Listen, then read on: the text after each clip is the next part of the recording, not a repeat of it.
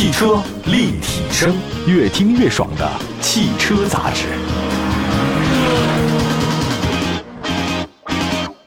大家好，欢迎大家关注本期的节目，这里是汽车立体声。时间过得太快了啊，希望这一年吧，这个下半年咱们都能过得好一些。只争朝夕啊，时间真的太快了。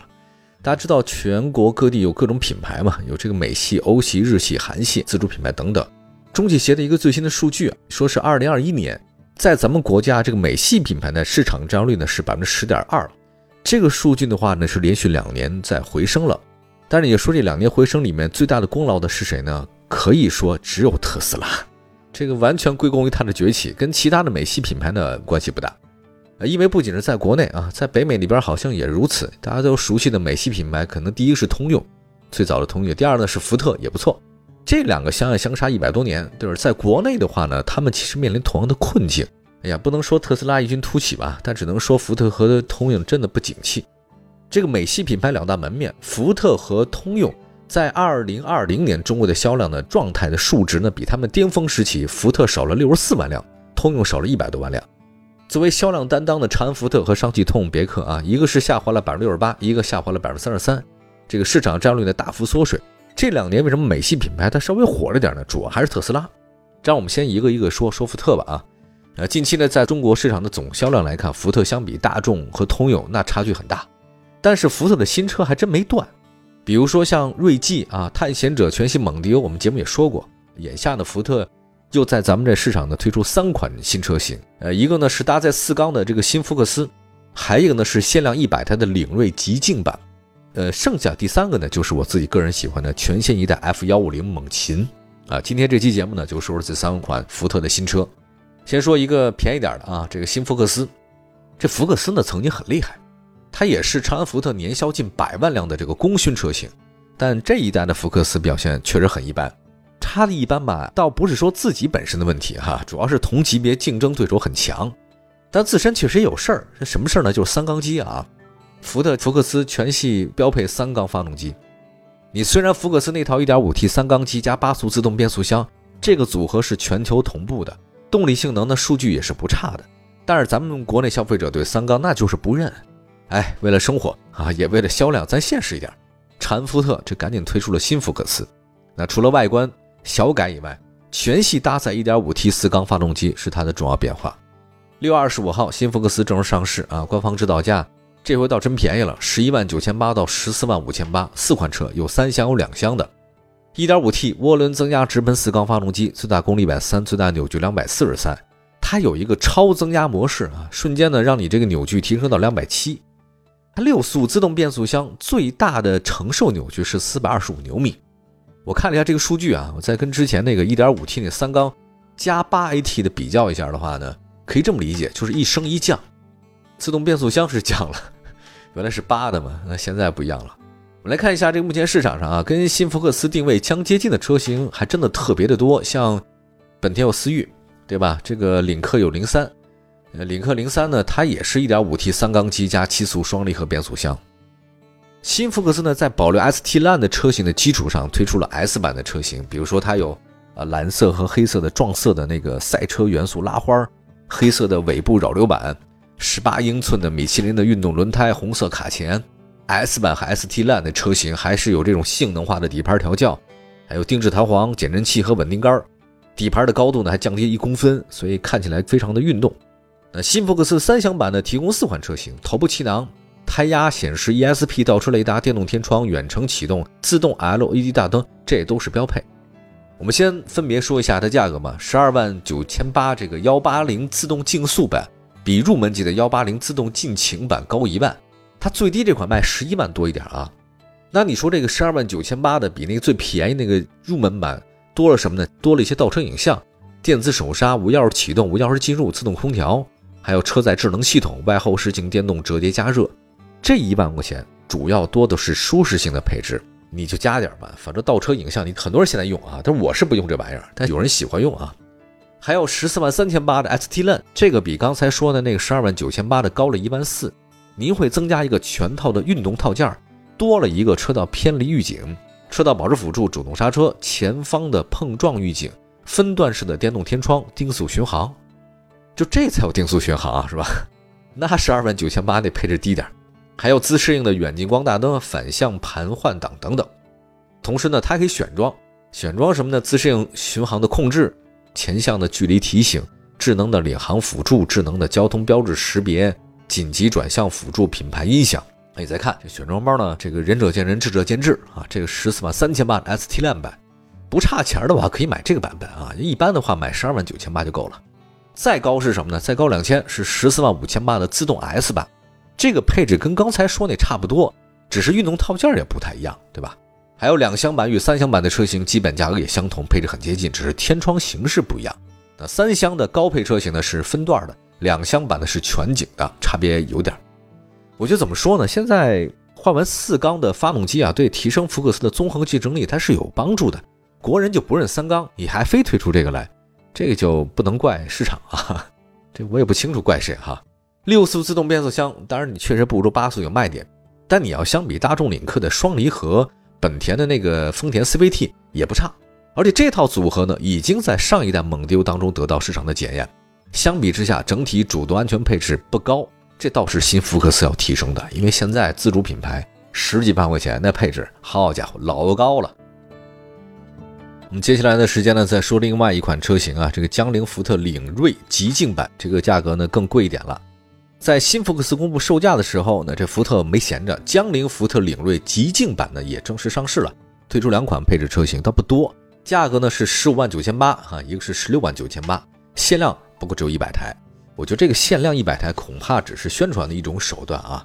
领锐极境版呢，它是限量车型，采用官方叫做“极境设计风尚”的理念。它这个前脸呢是岩层格栅，这个我觉得可能是比较喜欢跑山的朋友，或者说是去西藏这个新疆的朋友，他有这种岩层格栅的这种理解能力啊。八边形的开放式格栅跟两侧大灯呢连接，车顶后视镜运动包围轮毂是黑色的，车尾呢是流瀑动式车尾。啊，这个像瀑布一样，它据说呢跟这个光轨啊、尾灯啊融为一体。同时呢，它还对车尾名牌进行了调整，采用黑色加橙色字样的组合。车身尺寸方面，领锐极境版长是四米六，宽一米九三，高是一米七，轴距两米七。后备箱最大容积啊一千四百多升，就是你能放不少行李。登山装备没问题啊。科技配置方面，领锐极境版采用了双十二点三英寸的悬浮一体式智联屏。预置腾讯智能车机系统，包含 AR 实景导航、车载微信、福特派 APP、手机远程互联，这现在都比较流行这东西啊。还有什么智能辅助系统啊，什么支持智能变道辅助、循迹倒车轨迹辅助，还有全速域的智能自适应巡航等等。其实这两款车的这种限量版的车型价格相差一万啊，配备的差别，我觉得可能十六万那个车型它有那个自动泊车、自动变道的辅助、循迹倒车等等。呃，十五万的可能就没这个东西。动力方面，我觉得这个车是一点五 T 四缸，发动机呢是江铃汽车股份有限公司。那您说这个四缸机是不是福克斯那四缸机呢？我查了一下，果真还真不是一个。这个是江铃自己的啊。这款发动机最大功率一百二十五千瓦，最大扭矩两百六十牛米，七速湿式双离合。底盘结构方面，领锐是前麦弗逊独立，后多连杆独立悬架啊，这个就比较符合大家城市越野的一种概念。交强险数据显示，福特领锐上市以后卖的还行，五月份卖了一千四百多辆，目前的势头来看，每个月卖两千多辆呢，还是可以期待的。这个车型毕竟是江铃出的嘛，这个江铃福特领锐极境版更适合大家呢，这外出去玩是没问题的。还有一款车型，我自己个人是非常喜欢，所以要重点说啊，这个就是福特 F 幺五零猛禽了。题外话吧，我觉得皮卡解禁是一个慢慢的解禁啊，它这个信号是越来越强烈的。可能真的在未来，这个皮卡市场就是继 SUV 之后一个大的热门车型，这个也不是没可能哈。我们一会儿接着说这个猛禽车。汽车立体声，这里是汽车立体声啊，欢迎大家回来。今天我们说的是福特，虽然卖的不好，但是呢，近期新车还接连二三的出现。刚才说到了一个是福克斯，还有一个是江铃，那接下来说一个福特 F 幺五零猛禽。六月二十号这一天，全新一代福特 F 幺五零猛禽正式上市，售价是六十八万六千八，就是六八点六八。刚才我说了一个题外话嘛，皮卡政策现在不断的解禁啊，这个信号很明显，就是皮卡市场未来可能真的会有大有作为哈，应该是继 SUV 之后的一个热门车型。就您看咱们国家啊，这个只要各位你现在打开地图，你会发现咱们中国有世界上非常非常范围广泛的高原和山地啊，这个路况也非常的复杂，地形地势，说实在话特别适合皮卡。就是去那些地方，你要觉得城市 SUV 也可以，但是总觉得差点意思。皮卡是什么？非承载式车身呐，大梁架，这适合咱们中国地形。我觉得各位，您但凡是有钱啊也有闲的车主，喜欢全国各地您转悠的，实用性上这个皮卡一定比 SUV 更好，而且它放东西多嘛。好，我们说回来啊，这外观设计方面吧，全新一代 F 幺五零猛禽，这还是猛禽的样子，大气硬朗，绝对是线条简单。这种车不能给你搞曲线，搞曲线那就坏了。前脸方面的话呢，这个头灯组跟前格栅那都是全新设计的，折线型 LED 灯带，对吧？这加了进去。发动机舱盖的这个金线，黑色发动机散热口徽标，这个是它跟普通版幺五零不太一样的新的。车身侧面呢是皮卡造型。前后轮眉上带褐色的防擦条，还有包括那个钢筋线，不是岩石蹭它啊，是它把岩石给蹭坏了。这个是标准的皮卡样子。百路驰全地形的越野轮胎，百路驰是大家可能不太熟的一个品牌，其实米其林的哈，它是米其林集团除了米其林以外唯一一个全球行销的啊。它零四年就到中国来了，百路驰叫 BF Goodrich。车尾的设计方面的话，猛禽配备 LED 灯组，福特饰板。双边共两出排气，四种排气声浪，静音标准，运动巴哈四种声浪模式。哎，我这比较喜欢那种巴哈模式，特别狂躁。提到巴哈这两个字，我觉得喜欢车的朋友们，你应该血液就沸腾了，对吧？我就为什么达喀尔就干不过巴哈？在越野迷心中啊，这个巴哈是一个很独特的存在。我觉得这个太酷了哈！有机会再跟大家多说说吧，这个巴哈的越野赛事。好，再说车身尺寸方面，F 幺五零它长是五米九，宽两米一。高一米九，轴距三米六九，数据感人呢。前轴下离地间隙是三十一公分，后轴下离地间隙是三十三公分，车身最小离地间隙二七点二公分，涉水深度呢可以达到八十一公分，八十一公分啊！离去角二十二度，接近角二十九度，最大拖曳质量达到两吨，提供橙色、黑色、蓝色、银色、白色六种车身颜色。内饰设计方面，F 幺五零猛禽是十二英寸的中控屏。它这个中控屏是得有了，因为现在这个时代你没有，它说不过去。但实际上还是有很多物理按键，就你能感觉到这车还是机械感的。而且多功能方向盘配备了铝制的换挡拨片。动力方面，F 幺五零猛禽是3.5升 V 六双涡轮增压高功率发动机，最大峰值扭矩是684牛米，功率311千瓦，匹配十速手自一体变速箱，NEDC 综合油耗是百公里11.5，油耗比较高，因为车大车重。呃，油箱所以就搞得很大，一百三十六升，理论的续航里程呢是一千多公里。F 幺五零猛禽呢是电控的分时四驱取代了适时四驱。底盘结构方面，F 幺五零猛禽采用五连杆螺旋弹簧后悬架系统，匹配的是 Fox 减震器和二十英寸螺旋弹簧。减震器呢采用是电控活塞阀减震技术，阻尼系数呢能根据减震器的状态实时调整，有效的减少热衰减。此外呢，全新电控活塞阀呢是减震技术，还为大家提供标准、运动、越野三种模式选择。呃，当然它这有巴哈和攀岩的七种驾驶模式，每种模式下呢都不一样嘛。你方向盘的转向力度啊、分动箱啊、电控的差速锁的后驱动桥啊，各种它都不太一样。每种模式下自己有自己的这种逻辑哈。那这次呢，中规一版四驱模式仅保留了四 H 和四 L 的模式。